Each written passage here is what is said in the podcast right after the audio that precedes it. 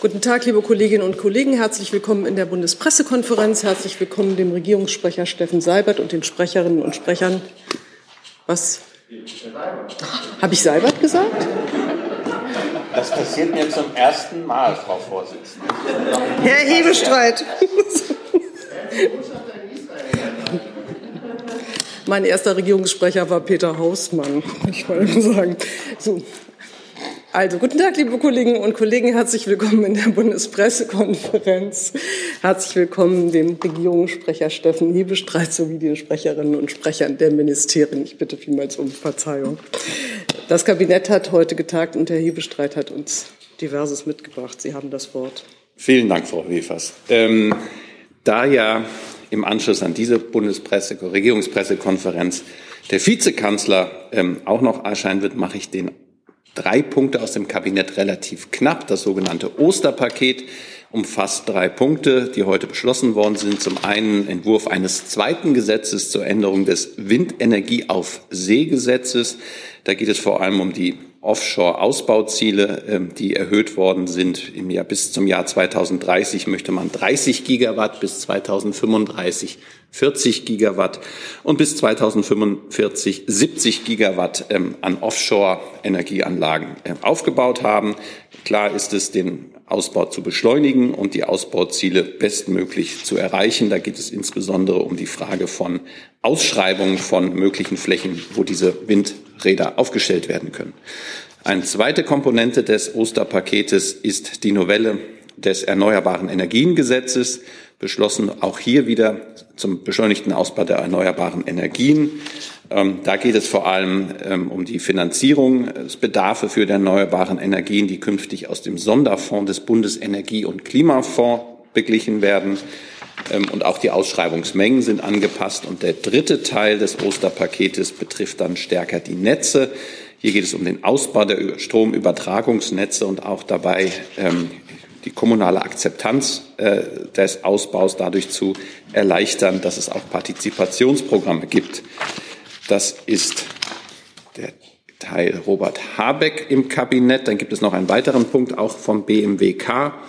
Das Bundeskabinett hat heute das nationale Reformprogramm 2022 beschlossen. Damit darin nimmt die Bundesregierung Stellung unter Einbeziehung der Länder zu Maßnahmen, die der Umsetzung der länderspezifischen Empfehlungen im Rahmen des europäischen Semesters dienen. Europäische Semester ist im Prinzip die EU Begleitung des deutschen Haushaltsverfahrens, wenn ich es etwas fußgängerisch sagen darf. In den länderspezifischen Empfehlungen werden wichtige wirtschafts- und beschäftigungspolitische Herausforderungen benannt. Die bereits weit fortgeschrittene Erstellung des NRP wurde überlagert natürlich vom Beginn des russischen Angriffskrieges. Soweit es noch möglich und sinnvoll war, wurden aktuelle Bezüge in den Bericht aufgenommen. Grundsätzlich bleibt zusammengefasst, Deutschland wird die strukturellen Herausforderungen neben, den konkreten, neben der konkreten Krisenbewältigung nun erst recht angehen. Zur besseren Koordinierung innerhalb der EU gehört das jährliche äh, europäische Semester, das habe ich bereits vorgetragen. Ähm, das äh, Programm wird im Anschluss an die erfolgte Kabinettsbefassung dem Bundesrat und dann dem Bundestag zugeleitet und dann Ende April an die Europäische Kommission übermittelt. Und dann gibt es noch eine Änderung des Bundesausbildungsförderungsgesetzes. Auch das ist heute beschlossen worden. Die BAföG-Reform ist ein wichtiges Vorhaben aus dem Koalitionsvertrag. Das BAföG unterstützt junge Menschen dabei, unabhängig von der finanziellen Situation ihrer Eltern eine Ausbildung zu machen, die ihren Neigungen entspricht. Es trägt maßgeblich dazu bei, allen Menschen unabhängig von ihrer Herkunft beste Bildungschancen zu bieten und Teilhabe und Aufstieg zu ermöglichen. Mit der Neuausrichtung werden die ersten wesentlichen Schritte zur Umsetzung der Ziele aus dem Koalitionsvertrag verwirklicht. Vorgesehen sind insbesondere die Erhöhung der Freibeträge um 20 Prozent, die Anhebung der Bedarfssätze und des Kinderbetreuungszuschlages um fünf Prozent sowie die Anhebung des Wohnzuschlages für bei Nicht-Eltern Wohnenden auf 360 Euro. Und zugleich wird die Altersgrenze auf 45 angehoben zu Beginn des zu fördernden Ausbildungsfachabschnitts und damit auch vereinheitlicht. Bislang liegen diese Daten bei 30 bis 35 Jahren. Darüber hinaus wird die digitale Beantragung des BAföGs leichter und einfacher und damit auch deutlich schneller. Diese Änderungen sollen zum 1. August in Kraft treten, also pünktlich zum kommenden Wintersemester und zum neuen Schuljahr. Dann habe ich noch einen, das füge ich jetzt einfach noch dran, Frau Wefers, einen Terminhinweis. Der Bundeskanzler wird am kommenden Montag, 11. April um 18 Uhr den Ministerpräsidenten der Republik Albanien, Edi Rama, im Bundeskanzleramt begrüßen. Bei einem gemeinsamen Gespräch mit dem EU-Beitrittskandidaten und NATO-Alliierten wird die gemeinsame Reaktion auf den russischen Krieg gegen die Ukraine wichtiges Thema sein. Daneben werden der EU-Beitrittsprozess Albaniens und weitere bilaterale wirtschaftliche und außenpolitische Themen auf der Agenda stehen. Und das sage ich Ihnen alles heute schon, denn für 18.15 Uhr am Montag ist eine gemeinsame Pressekonferenz geplant. Im Anschluss soll es ein Abendessen geben. Zum Abendessen sind Sie nicht eingeladen, aber zur Pressekonferenz sehr herzlich. Soweit von mir. Vielen Dank, Herr Hebestreit. Ich, ähm, wir haben heute ein ziemlich gut äh, gefülltes Programm, was noch weitere Themen über das Kabinett hinaus betrifft. Wir haben Zeit bis 14 Uhr, weil sich die nächste Pressekonferenz mit dem Bundeswirtschafts- und Klimaminister Habeck dann anschließt. Ich würde bitten, die Fragen zum Osterpaket vielleicht, soweit Sie das Ministerium betreffen, auf den Minister zu konzentrieren. Ich nehme an, das ist in Ihrem Sinne. Ähm, gibt es gleichwohl Fragen, Herr Hönig, zum Kabinettsthemen? Ja, Herr Hebel schreibt trotzdem noch mal eine Frage zum Osterpaket. Ähm, es steht in der Kabinetts, also es geht um das Ziel, das ja formuliert wird im Gesetzespaket, dass der, der Stromsektor bis 2035 schon weitgehend klimaneutral sein soll. Jetzt steht im, in der Vorlage aber gleichzeitig drin, es besteht Einvernehmen in der Bundesregierung, dass dieser Punkt und andere Punkte ergebnisoffen diskutiert werden sollen. Also was gilt jetzt? Gilt jetzt das, was im Gesetz steht? Und wie ist die Position des Bundeskanzlers äh, zu dem formulierten Ziel, dass der Stromsektor bis 2035 klimaneutral werden soll. Herr Hönig, da würde ich Sie tatsächlich auf die folgende äh, Pressekonferenz verweisen. Es gibt eine Vereinbarung zwischen dem Finanzminister und dem Wirtschaftsminister in dieser Frage, sich noch ins Benehmen zu setzen. Man hat das jetzt, ähm, um es nicht weiter zu verzögern, die Kabinettsbefassung, diesen einen Punkt zur Diskussion gestellt. Und das wird in den nächsten, im parlamentarischen Verfahren dann freundschaftlich, wie das in dieser Regierung grundsätzlich der Fall ist, miteinander ausgetragen und ähm, da dann auch Ihre Fragen hoffentlich beantwortet werden. Hi, hier ist Tyler, ich filme das Ganze. Hier ist Thilo, ich äh, stelle dir die Fragen. Hier ist Hans, ich achte aufs Protokoll und stelle fest, wir sind unter drei. Heimliche Info nur für euch. Gar nicht so heimlich, kann man in den Infos lesen, wie man uns unterstützen kann. Nämlich per PayPal oder Überweisung. Weiter geht's. Herr Jung. Ich hätte eine einfache Lernfrage ans BMWK. Ist das okay? Machen Sie mal, wenn Sie das den Minister nicht fragen können, dann ja. Es geht einfach nur jetzt zu den Abstandsregeln. Ähm, da wurde jetzt ja geklärt, dass es um Abstände zu Drehfunkfeuern und Wetterradaren geht. Äh, ist das, weil es Bundeseinrichtungen sind und äh, andere Sachen nicht geklärt werden können? Weil es geht ja oft auch um die Abstandsregelungen wie in Bayern, 10H, Ja, genau. Das sind Bundeseinrichtungen. Deshalb konnte das äh, in guter Zusammenarbeit mit dem Verkehrsministerium geklärt werden. Dazu haben wir ja gestern auch veröffentlicht. Zu den anderen Abstandsregelungen, da gibt es noch äh, Gesprächsbedarf. Das haben wir ja auch schon angedeutet. Gibt es weitere Fragen zu den Kabinettsthemen oder zu dem Besuch aus Albanien? Herr Jung. Äh, ich hätte zum Thema Hopfengesetz auf der Top-1-Liste eine Frage äh, ans BMEL. Was wurde denn da geändert?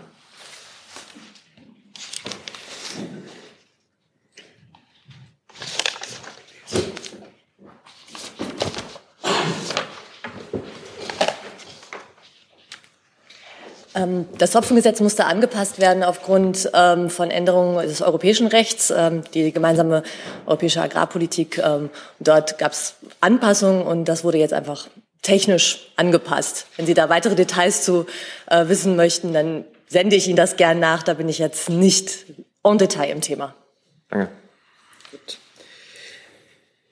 Dann ähm, gibt es eine, wenn wir das Kabinett jetzt verlassen können, das sieht mir ganz so aus, dann hat Frau Sasse eine Ankündigung für das Auswärtige Amt und Herr Fichtner auch gleich, dann können wir dann schon mal Plätze tauschen. Ich habe, um genau zu sein, sogar zwei Ankündigungen. Denn äh, zum einen möchte ich Ihnen eine Reise von Außenministerin Baerbock nach Brüssel ankündigen. Dort wird ähm, äh, sie am Na Treffen der Außenministerinnen und Außenminister der NATO teilnehmen.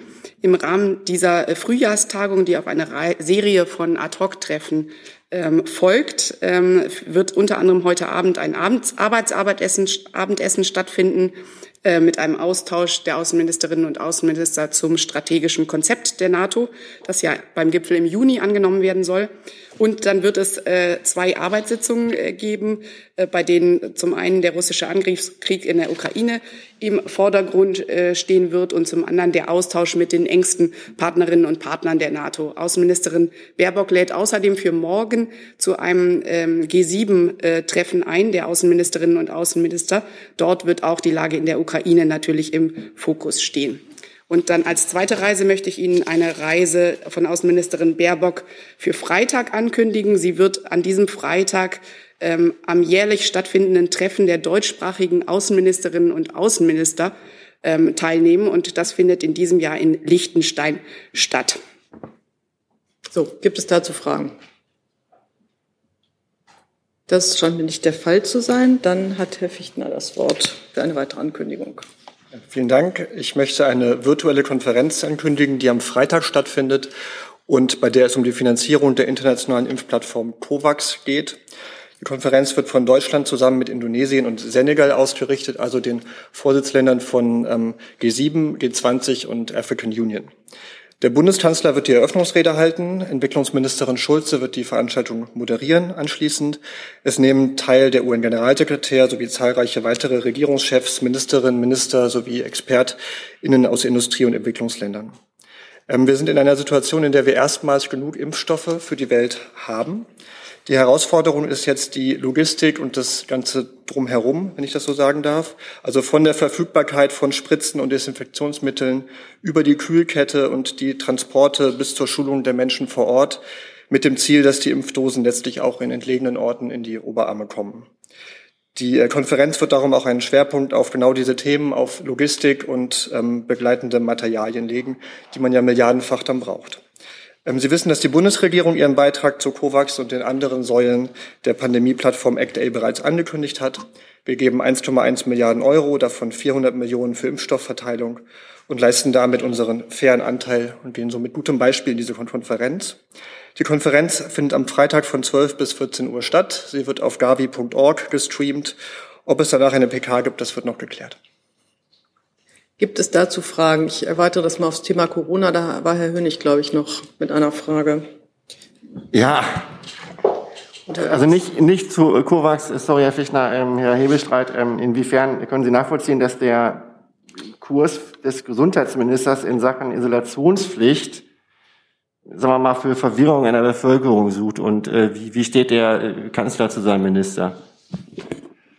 Ich glaube, ganz am Anfang habe ich hier mal gesagt, dass ich wenig davon halte, dass der Kanzler Haltungsnoten für seine Ministerinnen und Minister vergibt. Und da wollte ich es eigentlich auch bei, das wollte ich beibehalten.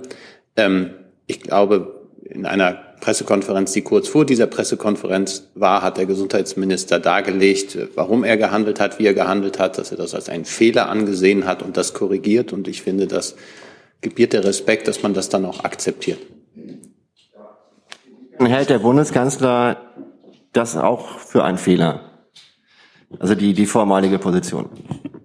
Darüber habe ich mit dem Bundeskanzler nicht gesprochen. Das war auch nicht Thema. Das ging ja relativ schnell. Gestern ähm, Abend, glaube ich, hat Herr Lauterbach das bereits ähm, korrigiert, wenn ich so sagen darf. Und insoweit gab es da keinen größeren Anlass, mit dem Bundeskanzler darüber zu sprechen. Jetzt hatte ich erst Herrn Jung gesehen. Ich hatte zu COVAX eine Frage. Zu COVAX noch mal eine Meldung. Jetzt bleiben wir vielleicht noch mal bei der Quarantäne-Thema, dann Herr Jessen und dann Herr Jordans. Ja, Herr, Herr Ewald, eine äh, Frage. Auf welcher Grundlage hatte eigentlich Herr Lauterbach seine erste Ankündigung, die er dann jetzt heute teilweise zurückgenommen hat, gemacht? Ähm, er hat sie ja gemacht nach einem Treffen der Gesundheitsminister der Länder, bei, der, bei dem er nur Gast war. Haben denn die Länderminister überhaupt einen entsprechenden Beschluss gefasst, den dann Herr Lauterbach als Umsetzung hätte verkünden können? Oder hat er ohne jeglichen Beschluss der Länderminister das einfach so aus äh, seiner Funktion als Bundesminister verkündet? Also Herr Jessen, äh, dazu gab es in der Tat einen Beschluss äh, der, der GMK, der schon ein bisschen länger zurückliegt. Ähm, insofern ist das sozusagen der, der Ausgangspunkt gewesen dafür, dass äh, diese Entscheidung äh, getroffen worden ist. Es ist ja so, dass ähm, äh, wir intensiv mit dem RKI ähm, sozusagen auch im Austausch mit den Ländern äh, das äh, ähm, äh, entwickelt haben. Ähm, es handelt sich ja auch nur um Empfehlungen, ja, Empfehlungen, äh, die dann sozusagen in die Quarantäne äh, äh, der jeweiligen Länder einfließen. Ähm, Herr Hebelstein hat es eben schon gesagt, der Minister hat sich äh, dazu gerade in einem Pressestatement auch geäußert. Er hat gesagt, dass die Entscheidung, die Isolationspflicht nach einer Corona-Infektion zu beenden, offenbar als Signal wahrgenommen wurde, dass die Pandemie zu Ende sei. Ähm, und er hat äh, nochmal deutlich gemacht, äh, dass das mit Blick auf die aktuellen hohen Infektionszahlen und die Todesfälle mitnichten der Fall ist. Äh, und wenn äh, demzufolge in der Bevölkerung eine Änderung der Isolations- und Quarantäneanordnung als Freiburg, Freiburg äh, verstanden worden wäre, dass nach einer Infektion nicht mehr Kontakte zum Vermeiden zu werden und man demnach ähm, sozusagen zu Hause bleiben müsste, wäre das nach seiner Ansicht fatal. Deswegen hat der Minister ähm, seine Entscheidung revidiert. Das bedeutet jetzt konkret, die bislang geltende Regelung bleibt erhalten. Wer sich infiziert, muss sich isolieren äh, und die Gesundheitsämter Ämter werden das weiter anordnen und überwachen. Der ursprüngliche Ansatz äh, unserer neuen Isolations- und Quarantäneregelung bleibt äh, nach Auffassung des Ministers aber trotzdem richtig. Das heißt, wir müssen die Gesundheitsämter entlasten und deswegen, das hat der Minister auch noch mal deutlich herausgestellt, sollen die Quarantäne von Kontaktpersonen künftig nicht mehr ähm, angeordnet oder nachverfolgt werden. Äh, bei dieser Aus, äh, Aufgabe werden also die Gesundheitsminister, äh, Gesundheitsämter dann entsprechend äh, entlastet.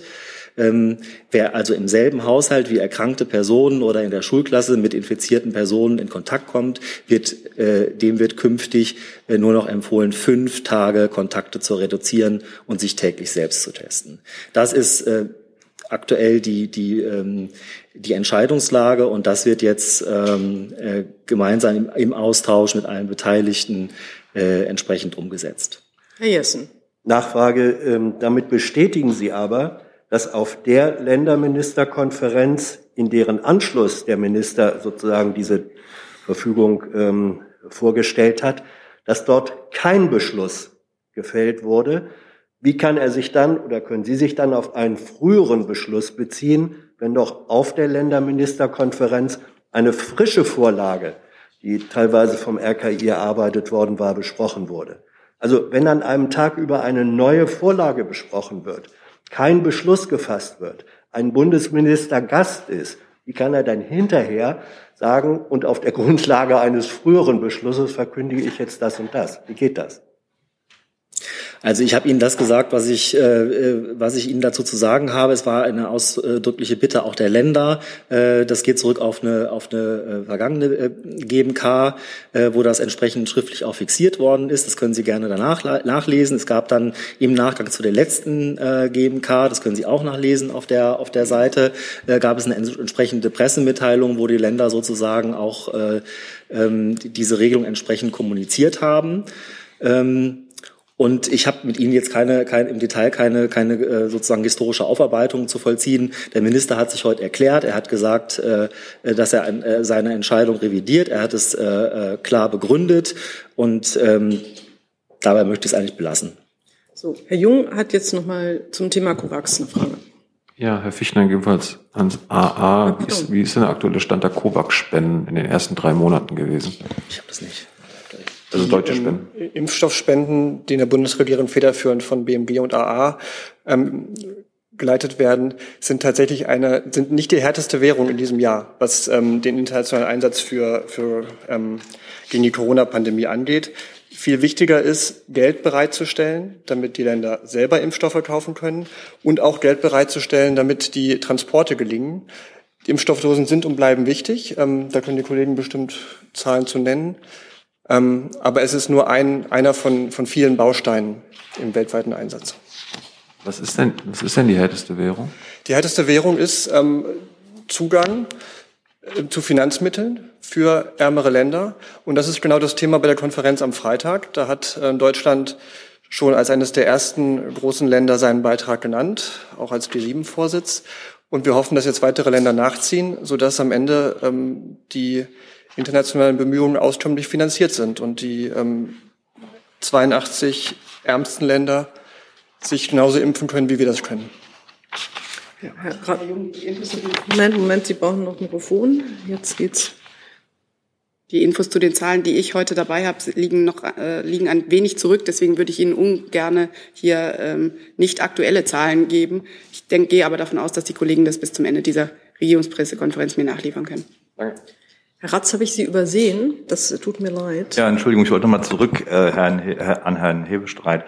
Halten Sie es denn für eine angemessene Kommunikationsform, wenn Sachen Isolation, wenn solche weitreichenden Entscheidungen dann spät abends in der Talkshow verkündet werden?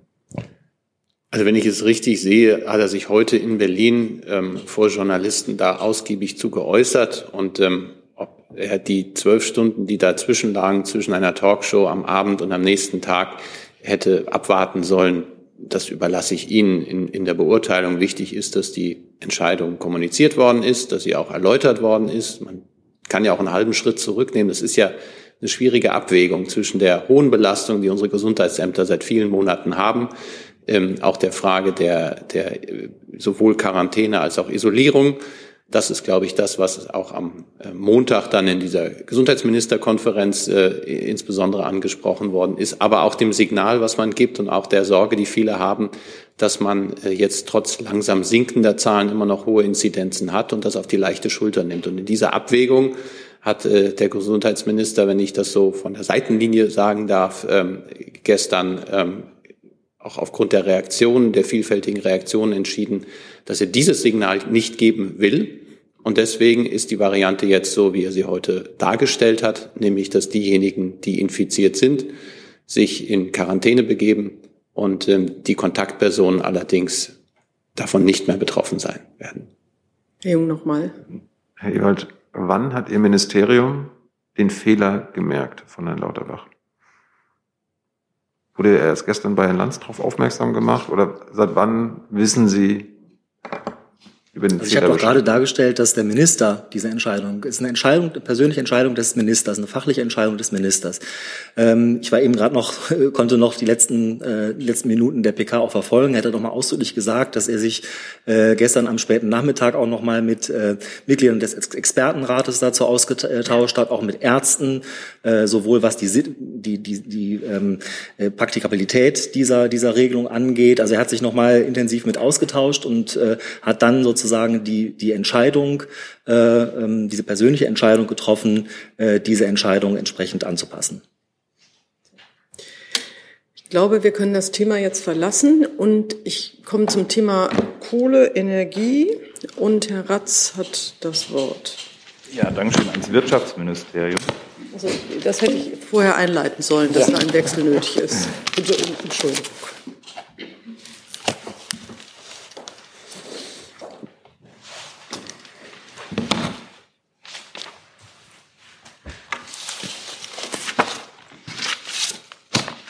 Frau Ungrad, ich wollte noch mal nachfragen, äh, Stichwort Kohle. Äh, könnten Sie uns einen Überblick geben, was Zahlen anbelangt? Hier bin ich. Wie, wie viel Kohle äh, Deutschland derzeit aus Russland bezieht und was es heißen würde, wenn, wenn dieser Anteil wegfiele und wie er ersetzt werden könnte? Ja, ich hatte Ihnen die Frage ja schon noch mal schriftlich beantwortet. Ich kann Ihnen die exakte Entschuldigung. Wenn man keine Brille ist ja auch nur zur Hälfte zu sehen im Moment. Also insofern ist das ja. Es ist irgendwie, Sie haben sich bewegt dabei. Tut mir leid. Ähm, ja, ich hatte Ihnen die Frage aber trotzdem ja schon, ich hatte die Stimme ja erkannt, schon ähm, äh, schriftlich beantwortet. Wir können Ihnen derzeit die exakte Zahl nicht nennen. Das ist aber wirklich gerade in Arbeit. Das würde ich nachliefern weil sich das ändert. Wir wollen ja weiter aus, äh, ab äh, von Kohle und ähm, da gibt es jede Menge, was die Unternehmen auch ähm, leisten in dieser Richtung und da gibt es noch nicht die exakten Rückmeldungen, deshalb noch nicht die exakten Zahlen. Zum Thema Kohle fragt Herr Ratz nach. Ähm, würde denn die Bundesregierung die Entscheidung dann mittragen, wenn man ab sofort quasi ein äh, Importverbot für russische Kohle verhängen würde auf EU-Ebene? Ja, die, halt, die Haltung der EU-Kommission, die kennen wir natürlich. Äh, die Bundesregierung ist hier auch im engen Austausch mit der EU-Kommission. Die Linie der Bundesregierung ist ja unabhängig von russischen Energieimporten ähm, klar Sparte für Sparte schrittweise zu erreichen, dass wir wegkommen von russischen Energien. Wir arbeiten ja seit Wochen daran, die Voraussetzungen zu schaffen, um den Cut möglichst früh zu vollziehen. Dabei sind wir auch gut vorangekommen. Wie gesagt, mit den Zahlen, darüber reden wir noch. Ähm, so hat das, wir haben Ihnen auch den Fortschrittsbericht Energiesicherheit äh, vor zehn Tagen zugesandt. Da ist auch drin zu sehen, dass die Unabhängigkeit von Kohle am schnellsten gehen wird bis zum Herbst. So unsere so unser Vorhaben, dann Öl bis zum Jahresende und Gas endgültig bis zum Sommer 24. Wir prüfen derzeit wie die nötigen Voraussetzungen, wie wir die nötigen Voraussetzungen schaffen können, um den Prozess noch weiter zu beschleunigen, wie ich gerade sagte. Ähm, klar, das ist so eine Unabhängigkeit, das ist eine nationale Kraftanstrengung, da bedarf es auch vieler Gespräche innerhalb der Bundesregierung. Jetzt habe ich äh, Meldungen gesehen von Herrn Jordans, Herrn Hönig und Herrn Jung dazu. Und Herrn Delfs. Ja, äh, Frau Ungrad, der ähm, Herr Borrell hat heute in der Rede in Straßburg gesagt, dass äh, die EU seit Anfang des Krieges 35 Milliarden Euro an Russland für Energieimport überwiesen hat. Wenn Sie jetzt die Zahlen zu Kohle äh, nachreichen, wäre es auch möglich zu erfahren, äh, wie viel Deutschland seit Anfang des Krieges an Russland für Energieimporte überwiesen hat? So die Zahlen uns vorliegen, ja, weil das sind ja wir bezahlen ja nichts. Das bezahlen ja die Unternehmen, die kaufen ja ein. Also so uns die Zahlen vorliefen, kann ich, versuche ich das nachzurechnen. Ja, ich denke, wenn Herr Borrell diese Zahl hat, dann wird die ja irgendwo auch für Deutschland äh, zugänglich sein. Herr Hönig. Ja, an Herrn Hebestreit die Frage, ähm, also ab wann sollte denn ein Embargo, ein, ein Lieferstopp für russische Kohle aus Sicht des Bundeskanzlers gelten? Das ist ja die entscheidende Frage, wann das gelten soll. Genau, und diese Gespräche werden im Augenblick in Brüssel geführt, in den zuständigen Gremien mit der EU-Kommission. Ähm, wie Sie ja auch genau beobachtet haben, sind die vergangenen Sanktionspakete auch in großer Einigkeit miteinander verhandelt und abgeschlossen worden. Und das wird auch in diesem fünften Paket der Fall sein. Ähm, und genau die Fragen, die Sie eben aufwerfen, werden da miteinander ähm, ja, zu klären sein. Klar ist, dass wir Sanktionen wollen, die nachhaltig sind, die äh, durchhaltbar sind und die niemanden überfordern. Es bringt niemandem etwas, dass man stärker selbst geschwächt wird als das Land, das man schwächen mö möchte. Und im Augenblick ähm, in den nächsten Stunden, glaube ich, laufen die Diskussionen in den Gremien in Brüssel. Und bis man dann soweit ist, äh, da eine Einigkeit zu erzielen, das kann noch ein wenig dauern. Aber da bitte ich ein bisschen um Geduld. Wenn Sie sagen, die Sanktionen müssen durchhaltbar sein und ähm, das äh, Wirtschaftsministerium in dem Fortschrittsbericht schreibt, bis Herbst könnten wir unabhängig, also Deutschland von russischer Kohle sein, dann ist, wäre dann anzunehmen, dass, die, dass der Lieferstopp ab Herbst gilt erst. Eines der schönen Floskeln in diesem Raum ist, ich habe gesagt, was ich sagen wollte. Herr Jung. Ähm, Frau Ungrad, wie werden die Kohleimporte aus Russland bezahlt? In Rubel? Nein, in, in Euro. Also das machen ja die Unternehmen, das ja. wird in Euro bezahlt. Das ist auch, das ist auch fix. Und wenn die Russen jetzt sagen, nur noch in Rubel. Die Spekulation äußere ich mich nicht. Und die EU hat ja jetzt sich auf die Steinkohle, äh, ein Steinkohleembargo ähm, geeinigt oder das soll jetzt, das steht jetzt bevor. Was ist mit Braunkohle aus Russland? Ist das so, jetzt sind wir aber bei der nächsten Frage gerade. Ne? Erst waren wir bei Rubel, jetzt sind wir bei Steinkohle. Ja. Jetzt machen wir nochmal Herrn Delfs. Ich kann das aber schnell beantworten. Wir beziehen Steinkohle aus Russland. Ja, Herr, Herr Schiebestreit, nochmal noch mal ganz zur Klärung. Also, aber grundsätzlich äh, unterstützt der Bundeskanzler den Plan, russische Kohleimporte zu äh, zu, also ein, ein Embargo zu, zu verhängen, zu boykottieren. Richtig? Grundsätzlich laufen die Gespräche über genau diese Frage im Augenblick in Brüssel. Mhm. Okay. Das heißt, also ist es noch nicht mal klar, ob der Bundeskanzler grundsätzlich einem solchen Importverbot zustimmen wird. Zu, zu zum jetzigen Zeitpunkt. Im Augenblick laufen genau die Gespräche über das fünfte Sanktionspaket, das die Europäische Union in der üblichen großen Gemeinsamkeit, die sie in den vergangenen vier Sanktionspaketen auch an den Tag gelegt hat, verabschiedet. Und damit das gut läuft, laufen diese Gespräche vertraulich und vertrauensvoll. Und diese Gespräche müssen wir abwarten, bevor wir hier was öffentlich verkünden. Herr Jung, wollten Sie noch mal zum Thema Kohle fragen? Gut, ich wollte ja gar nichts unterbinden. Äh, Carsten Wiedemann von Energate fragt äh, das Wirtschafts- und Klimaschutzministerium nach der Steinkohlereserve und möchte wissen, ähm, wie ist der aktuelle Aufbau der vor einigen Wochen angekündigten Steinkohlereserve? Können Sie da vielleicht was zu sagen? Nee, das bezieht sich auch mit auf die Frage äh, des, ähm, des Journalisten hier. Das ähm, kann ich derzeit nicht aktuell sagen. Es bezieht sich, das ist ja die ähnliche Frage. Wenn ich da was Aktuelles habe, würde ich das nachreichen. Ja. Derzeit müssen wir, da haben, halten wir dazu noch Rücksprache. Gibt es weitere Fragen zum Thema Kohle? Dann sind wir aber vielleicht auch nah beim Klimaschutz. Da hatte sich Herr Jung für interessiert. Mhm. Ähm, gab ja diese Woche einen neuen IPCC-Bericht ähm, und es wurde letzte Woche auch deutlich, dass ähm, mehrere Sektoren äh, und Ministerien ihre Klimaziele verfehlen, ihre Emissionsmengen und insbesondere beim Verkehr und beim Gebäudesektor ähm, müssen die Ministerien jetzt in drei Monaten Sofortprogramme vorlegen, nachdem ein Expertenrat dort Vorschläge gemacht hat. Da würde mich einerseits vom Verkehrsministerium interessieren, ob Sie jetzt schon an diesen Sofortprogrammen äh, arbeiten und wenn ja, welche Instrumente dort drin liegen werden. Ähm, wird das Tempolimit autofreie Sonntage Teil dieses Sofortprogramms sein? Gut, da brauchen wir noch mal einen Wechsel.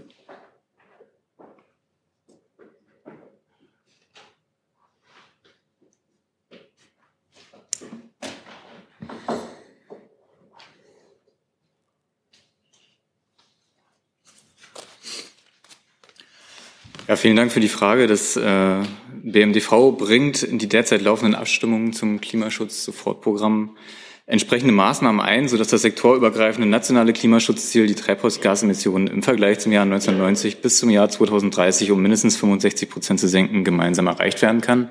Dem kann ich aktuell noch nicht vorgreifen. Ich habe es aber so verstanden, dass Sie Ihren Verkehrssektor jetzt bearbeiten müssen und dafür Sofortprogramme vorlegen müssen. Welche Instrumente werden Sie in Ihren Sofortprogrammkasten packen? Wird das das Tempolimit jetzt sein? Wie ich gerade gesagt habe, findet sich dieses Maßnahmenpaket in Abstimmung, wird in das Gesamtmaßnahmenpaket einfließen und dem kann ich nicht vorgreifen. Herr Hönig. Ja, Alexandrin, ähm, der Minister hat gestern in einem Interview gesagt, zu den Forderungen aus, von den Grünen zum Beispiel nach Einführung zumindest eines temporären Tempolimits, dafür seien nicht genügend Schilder auf Lager. Man hat, also hat er das wirklich ernst gemeint? Also gibt es in Deutschland nicht genügend Schilder für ein Tem äh, temporäres Tempolimit? Ja, vielen Dank auch für die Frage. Das gibt mir die Gelegenheit, das nochmal einzuordnen. Ich denke, der Minister wollte deutlich machen, dass eine solche Maßnahme für zwölf Wochen nicht oder dass er eine solche Maßnahme für äh, zwölf Wochen nicht für sinnvoll hält und andere Möglichkeiten, wie zum Beispiel die Stärkung des ÖPNV, den Vorzug gibt. Herr Jordans. Ähm, Herr Hebestreit, äh, nochmal zurück zum, zum Bericht selbst, also dem Bericht des Weltklimarats. Ähm, mich würde interessieren, welche Schlüsse die Bundesregierung aus dem Bericht zieht. Vor allem ähm, dem Bereich des sogenannten Demand-Side Mitigation, also die Reduzierung der Nachfrage nach CO2-intensiven Aktivitäten und Konsum.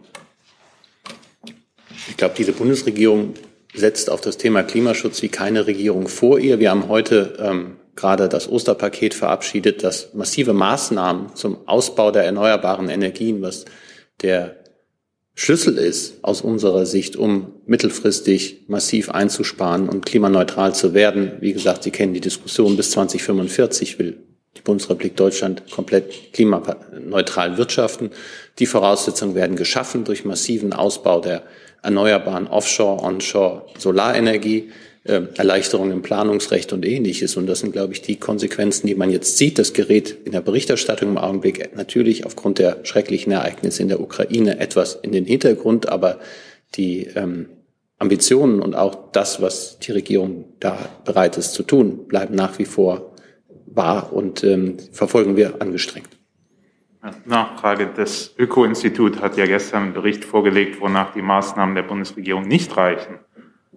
Ähm, und der UNO-Generalsekretär hat in seinem, seiner Reaktion gesagt, manche Regierungen sagen das eine, tun das andere.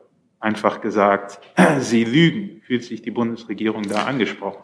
Herr Jordans, da bin ich jetzt mit dem Vorwurf, den würde ich an Sie zurückgeben. Der, der UN-Generalsekretär hat sicherlich nicht mit Blick auf die deutsche Regierung diese Äußerung, die er getätigt hat, getan. Und dass Sie diesen Zusammenhang herstellen, ist nicht fair. So sollten wir hier nicht miteinander umgehen. Ich habe gefragt, Nein, Sie haben ein, ein Statement gemacht. Das war keine Frage. Tut mir leid. Das war eine Frage, Herr Streit. Sie haben gesagt, er habe gesagt, Deutschland lüge und was wir dafür sagen würden. Na, ich lese es gerne nochmal nach. Ich glaube, Herr Jessen hat jetzt mal das Wort. Ich hätte eine Frage ans ähm, Bauministerium und eine ans Verkehrsministerium. Ich fange vielleicht äh, mit dem Verkehrsministerium an. Ähm, Herr Alexandrin, wieso bedarf es zur Durchsetzung äh, eines Tempolimits eigentlich neuer Verkehrsschilder? Wenn ich mich nicht irre, dann gilt Tempolimit 50 innerorts, auch ohne dass an jeder Straßenecke ein entsprechendes Schild steht. Ähm, wieso begründet Ihr Minister sozusagen die Unmöglichkeit einer Durchsetzung mit dem Mangel an Schildern? Ich glaube, das habe ich gerade eingeordnet. Nee. Doch. Also, äh, äh, pardon. Ähm, bedarf es zur Durchsetzung eines Tempolimits tatsächlich neuer Schilder, wenn andere Tempolimits in Deutschland ohne diese Schilder auskommen? Ich habe dazu gesagt, was ich Ihnen sagen wollte. Dann war die Frage, um das heute auch mal zu benutzen. Ja. Ist das Verkehrsministerium, äh, das Bauministerium präsent? Ja.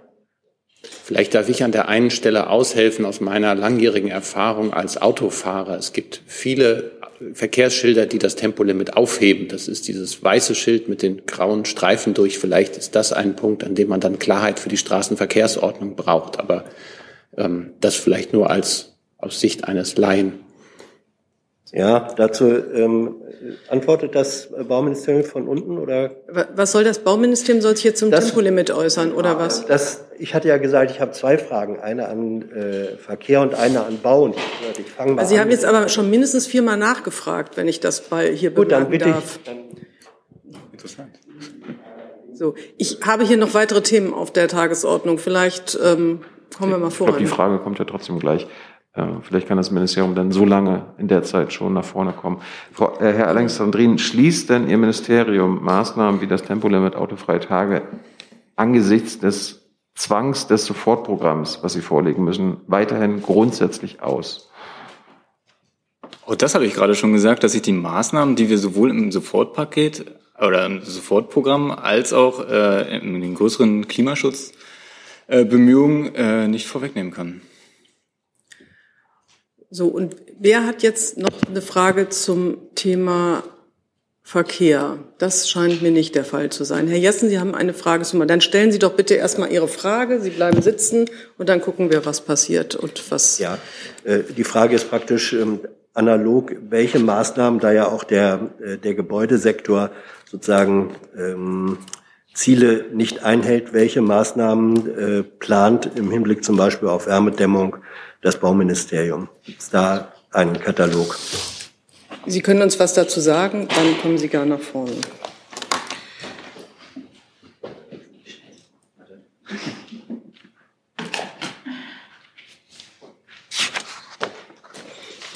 Ja, auch wenn ich mich freue, jetzt endlich hier vorne sitzen zu können, nach dem Hin und Her.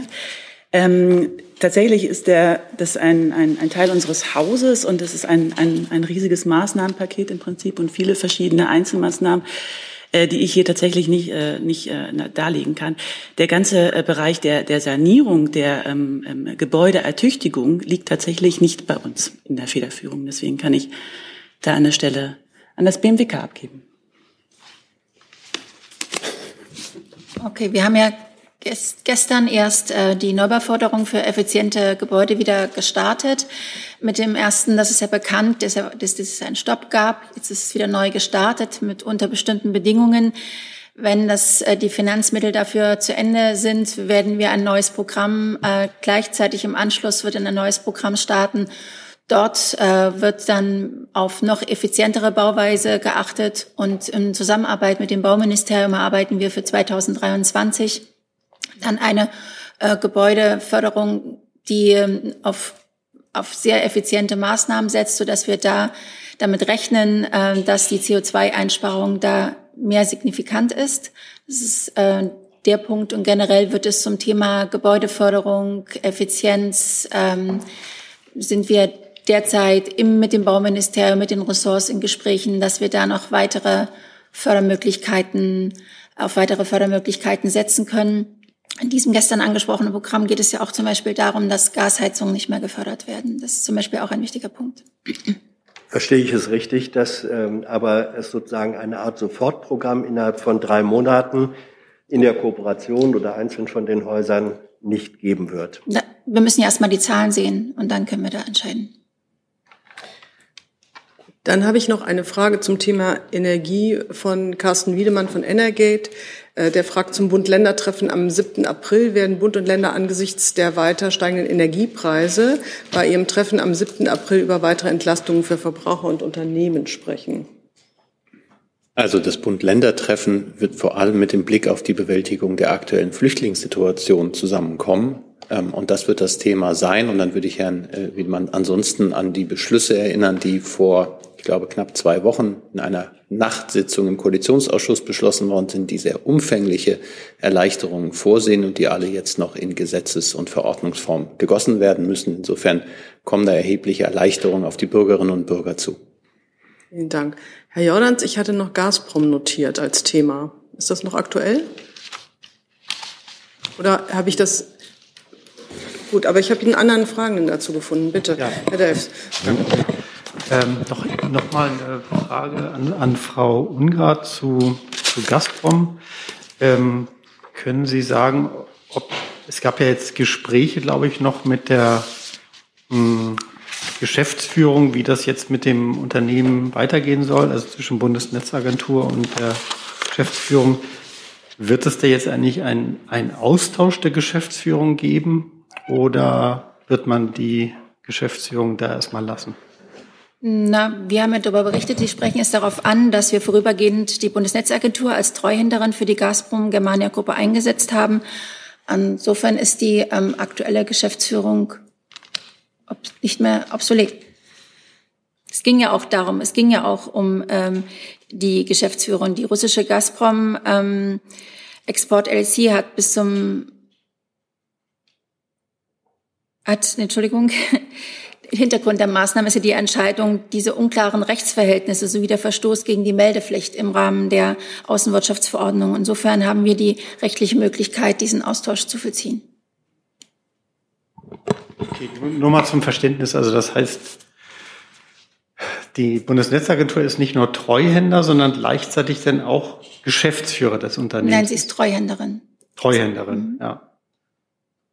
Und die Geschäftsführung ist jetzt wer? Ist jetzt nicht mehr die, ähm, äh, die äh, von Gazprom eingesetzte, ähm, wie wir nicht wissen, wer es ist. Ja, das ja, ist ja das Problem. Ja. Ähm, das ist, sind, das kann ich Ihnen jetzt wirklich nicht exakt sagen. Das würde ich Ihnen jetzt nachliefern. Okay, ich meines Wissens ist es Gazprom, also die vorherige Geschäftsleitung, ja. aber da würde ich mich gerne mal vergewissern. Okay. Das weiß ich jetzt wirklich nicht exakt genau. Alles klar, gut, danke. Herr Jessen noch dazu, zu Gazprom? Nicht zu Gazprom, aber zu Gas. Ja.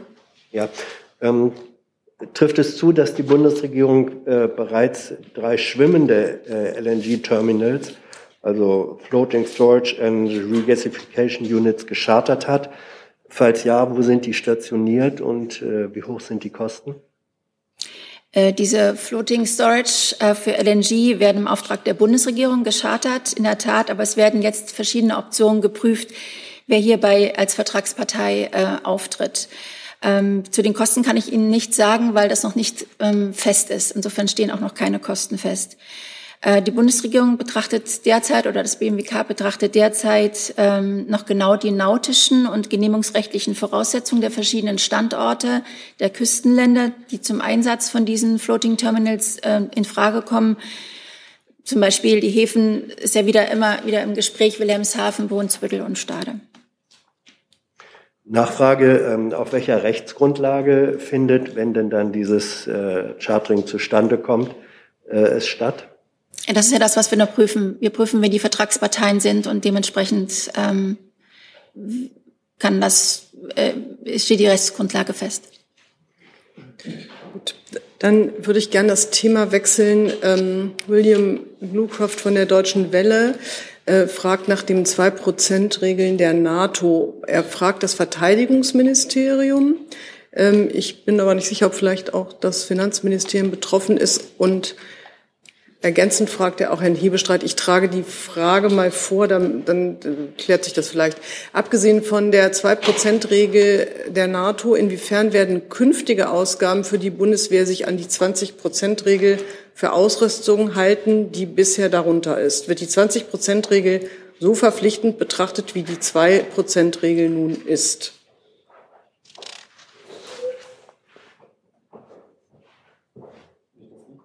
Ja, natürlich, Entschuldigung. Gut, äh, vielen Dank für den Hinweis. Ähm, ich denke, hier werden einige Sachen miteinander vermischt. Ähm, für einen Investitionshaushalt ist es ähm, ein Erfahrungswert, dass der ungefähr bei 20 Prozent liegen sollte, um zukunftsfähig zu bleiben und eine Organisation zukunftsfähig zu halten. Das ist aber keine haushälterische oder andere Regel, die festgeschrieben ist. Diese Marge des Investitionsanteils changiert in den Jahresscheiben immer mal wieder. Gut. Gibt doch Herrn Delfs, hatte ich dazu gesehen, bitte. Herr Kollatz, ähm, können Sie bestätigen, dass jetzt die, ähm, die Bewaffnung dieser Drohne äh, Heron äh, beschlossene Sache ist und können Sie sagen, äh, wie, wie teuer oder mit wie viel Euro die der Kauf der Munition dafür zu Buche schlagen wird? Also ähm, der Haushaltsausschuss ist ja, wenn überhaupt, schon vorbei. Und ähm, ich lese auch die Pressemitteilung, dass ähm, der Haushaltsausschuss den Kauf der Bewaffnung für die Drohnen genehmigt hat. Ähm, ich möchte aber dazu noch die offiziellen Eingänge bei mir im ähm, äh, Büro kontrollieren, bevor ich da offiziell zur Stellung nehme. Eine technische Nachfrage, das Geld dafür käme denn aber aus diesem 100 Milliarden Topf jetzt schon oder? Nein, das ist eine bestehende Planung. Sie werden sich erinnern, dass wir da schon ähm, mehrere Jahre diskutieren über Bewaffnungsfähigkeit von Drohnen. Der Bedarf ist lange angezeigt und auch anerkannt und ähm, es handelt sich hierbei noch um ein laufendes Projekt aus der Vergangenheit. Herr Jessen auch zur Verteidigung? Ja, zu, ähm, anderer Aspekt, aber auch Bundeswehr und Ukraine eine Drohne. Ähm, Herr Kollatz, äh, es wird ja im Moment diskutiert, wie beweiskräftig welche Bilder der Massaker und Gräuel in Butscha und anderswo sind. Die Bundeswehr verfügt äh, mit dem Zentrum für operative Kommunikation ja über Auswertungsmöglichkeiten auch digitaler Daten und Metadaten. Ähm, haben Sie sich mit den vorliegenden ähm, Aufnahmen dort schon beschäftigt und was können Sie über deren Authentizität sagen? Zu den ähm, Befähigungen der genannten Truppe kann ich hier aus Geheimhaltungsgründen nichts sagen. Ja, aber sie ist ja, ähm, sie ist, das ist ja nicht geheim, dass die Bundeswehr oder diese, äh, dieser Truppenteil, das Zentrum, über diese Fähigkeiten verfügt. Das ist ja bekanntes Wissen. Mich interessiert nur, ob sie mit den Möglichkeiten der Bundeswehr die Daten, Metadaten vorliegender Aufnahmen, Satelliten und anderer auf deren Glaubhaftigkeit und Authentizität überprüft haben. Ich bestätige gerne die Existenz dieser Truppe und ich bestätige auch, dass wir alle Möglichkeiten nutzen, um unser Lagebild zu festigen. Herr Jessen, vielleicht kann ich da, so ungewöhnlich das jetzt ist, da ähm, was zu beitragen. Und zwar gibt es äh, Auswertung von Satellitenbildmaterial, das aufgenommen wurde zwischen dem 10. und dem 18. Juni, äh, Juni sage ich schon, März 2022, das den Schluss zulässt, dass die Opfer in der Jablunska Straße in Butscha, das ist die Aufnahmen, die wir äh, alle wahrgenommen haben, bereits seit mindestens 10. März dort gelegen haben. Glaubhafte Hinweise belegen, dass ab dem 7. März bis einschließlich 30. März russische Streit- und Sicherheitskräfte in diesem Gebiet eingesetzt waren. Sie waren auch mit der Befragung von Gefangenen befasst, die anschließend exekutiert worden sind. Das ist, sind die Erkenntnisse, die wir haben. Gezielte Tötungen durch Einheiten der russischen Streit- und Sicherheitskräfte sind somit ein Beleg dafür, dass der russische Präsident und Oberbefehlshaber Putin Menschenrechtsverletzungen und Kriegsverbrechen zur Erreichung seiner Ziele mindestens billigend in Kauf genommen hat. Die von russischer Seite getätigten Ausführungen, es handelte sich um gestellte Szenen oder man sei nicht verantwortlich für die Ermordung, sind aus unserer Sicht damit nicht haltbar. Darf ich dazu ja. eine Nachfrage stellen? Ja, ähm, exakt auf diese Aufnahmen bezog sich ja meine Frage. Das waren ja, die Satellitenaufnahmen waren ja, ich glaube, zunächst in der New York Times veröffentlicht. Das waren ja äh, Aufnahmen privater äh, Satelliten. Deswegen hat mich interessiert, ob mit eigenen Mitteln die Authentizität auch dieser Aufnahmen überprüft wurde. Darf ich jetzt Ihr Statement so verstehen, dass das geschehen ist, weil Sie es mit der Sicherheit es handelt sich nicht um kommerzielle Satellitenbildaufnahmen, die wir ausgewertet haben. Herr Jorans. Ja, Nachfrage. Ähm, haben Sie die dann äh, von Alliierten erhalten oder sind das deutsche Satellitenbildaufnahmen? Das sind unsere Erkenntnisse, aber Sie wissen, zu der Herkunft oder Auswertung von nachrichtendienstlichen Themen äußern wir uns hier grundsätzlich nicht.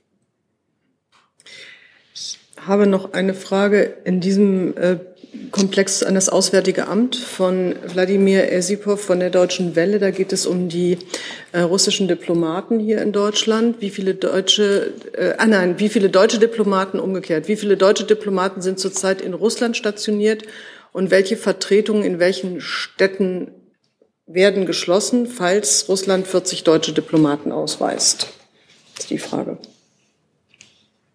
Was die genaue Zahl äh, deutscher Diplomaten in Russland angeht, ähm, kann ich Ihnen hier keine genaue Zahl nennen. Ähm, wir, wir nennen grundsätzlich die genaue Zahl nicht, aus äh, verschiedensten Gründen. Dazu zählt unter anderem der Persönlichkeitsschutz.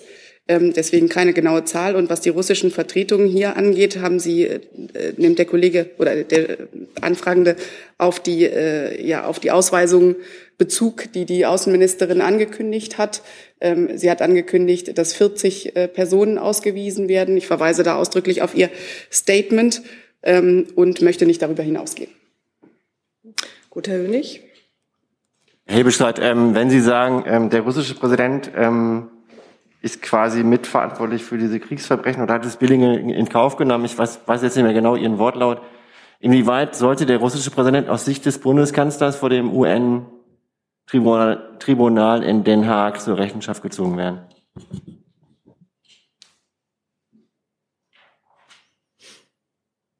Zu dieser Frage möchte ich mich zum jetzigen Zeitpunkt nicht äußern. Im ersten Moment geht es jetzt erstmal darum, dass ein sofortiger Waffenstillstand in der Ukraine zustande kommt, dass der russische Präsident seine Truppen zurückzieht, die Kampfhandlung einstellen lässt und dass es dann erstmal zum Schweigen der Waffen kommt und zu substanziellen Friedensverhandlungen. Alle weiteren Fragen, die Sie auch jetzt zu Recht aufwerfen, müssen in der Folge beantwortet werden. Jetzt hatte ich, glaube ich, noch eine Hand dazu gesehen, Herr Jung. Mich hätte einfach nur interessiert, Frau Sasse, ähm, Frau Baerbock meinte, dass die 40 ausgewiesenen russischen Diplomaten, Zitat, gegen unsere Freiheit gearbeitet hätten. Wie sieht denn diese Arbeit aus? Ich habe die Äußerungen der Außenministerin hier nicht zu interpretieren. Und gilt denn diese, dieses Kriterium gegen unsere Freiheit arbeiten künftig für alle Diplomaten hier in Berlin? Ich habe dem nichts hinzuzufügen, Herr Jung. Ich habe jetzt noch, wir haben jetzt noch fünf Minuten und Herr Ratz hatte, glaube ich, noch das Thema Flüchtlinge auf seiner Liste. Bitte schön. Ja, das Innenministerium, äh, Herr Laurenz. Ähm, die Zahlen, die Sie täglich rausgeben, lassen vielleicht die Deutung zu, dass die Zahl der täglich ankommenden Menschen aus der Ukraine rückläufig ist. Wollte ich fragen, ob Sie darin einen Trend sehen, ob sich die Lage etwas entspannt und ob Sie parallel dazu auch beobachten, dass äh, zunehmend Menschen, die zurück in die Ukraine kommen, gehen. Ja, also ich kann Ihnen vielleicht erstmal die Zahl von heute nennen. Wir sind bei 313.209 von der Bundespolizei registrierten Flüchtlingen, in Klammern an der Grenze registriert. Das sind zu in etwa 95 Prozent ukrainische Staatsangehörige und in den allermeisten Fällen auch mit einem biometrischen Pass. Wir sehen in der Tat in den letzten Wochen, dass die Zahlen zurückgehen. Das sind aber wohlgemerkt ähm, nicht die echten Zahlen, weil es nach wie vor die Möglichkeit gibt, mit äh, biometrischen Reisepass äh, visafrei einzureisen und deswegen ähm, auch eine Individualanreise möglich ist und deswegen nicht jeder Kriegsflüchtling erfasst werden kann. Was, oder was die Frage Rückkehr in die Ukraine anbelangt, haben Sie da Erkenntnisse? Dann nehmen wir die Zahlen wahr, die momentan in den Medienberichten laufen, dass es auch äh, Bewegungen wieder zurückgibt. Hey Leute, politischer Journalismus muss nicht kommerziell oder öffentlich-rechtlich sein. Podcasts müssen nicht durch grässliche Werbung finanziert sein. Jung Naiv ist der beste Beweis dafür. Damit das so bleibt, unterstützt uns einfach finanziell. Danke vorab und jetzt geht's weiter. Sie haben auch eine Frage zu Flüchtlingen? Nein? Ähm, Konrad hat noch eine Nachlieferung sozusagen, eine genau spontane. Zur, ich hätte zur Gazprom Germania, ich habe jetzt nochmal äh, nachgeschaut, die Stimmrechte an den Geschäftsteilen an der Gazprom Germania gehen ja auf die Bundesnetzagentur über. Und deshalb ist die Bundesnetzagentur berechtigt, Mitglieder der Geschäftsleitung abzuberufen. Das hat sie auch getan und neu zu bestellen, sowie der Geschäftsführung Weisungen zu erteilen. Wann sie das jetzt genau macht und wer das dann genau ist, dann würde ich Sie bitten, sich an die Bundesnetzagentur zu wenden. So, jetzt gibt es hier noch eine Frage, bitte schön. Ja, Yul Reh von Yonhap Südkorea. An Herrn Hebelstreit, ich wollte, können Sie mir diese Woche sagen, welche Gastländer Deutschland zu G7-Gipfel einlädt? Entschuldigung, die Frage habe ich nicht verstanden. Was kann ich Ihnen sagen? Äh, welche Gastländer Deutschland zu G7-Gipfel einlädt? Ah. Ja. Das ist eine gute Frage, aber ich darf es immer noch nicht. Es scheint offenbar. Ähm, aber sobald ich es kann, ich werde anregen, dass wir das dann aktiv machen, dann müssen Sie nicht nochmal nachfragen. Ich habe keine weiteren Fragen mehr. Frau Sasse hat noch eine Information. Genau, ich habe noch die Nachlieferung auf die Frage von Herrn Jung zu äh, COVAX und ich kann Ihnen mitteilen, dass seit August 2021 104 Millionen Dosen Impfstoff aus Herstellerverträgen mit Deutschland an Drittstaaten ausgeliefert wurden.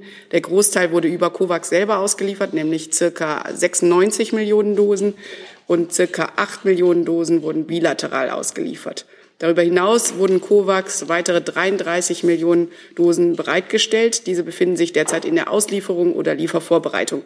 Insgesamt hat COVAX deutsche Impfdosen an 36 Staaten geliefert, zuletzt an Tunesien, Kolumbien, Mali und Tschad. Gibt noch eine Nachfrage? Ich wollte darauf hinweisen, dass ich nach den Lieferungen im ersten Quartal 2022 gefragt habe, weil wir die Zahlen ja von 2021 schon kennen. Das sind aber hier die Zahlen, die ich Ihnen jetzt liefern kann. Gut. Dann sehe ich keine weiteren Fragen mehr.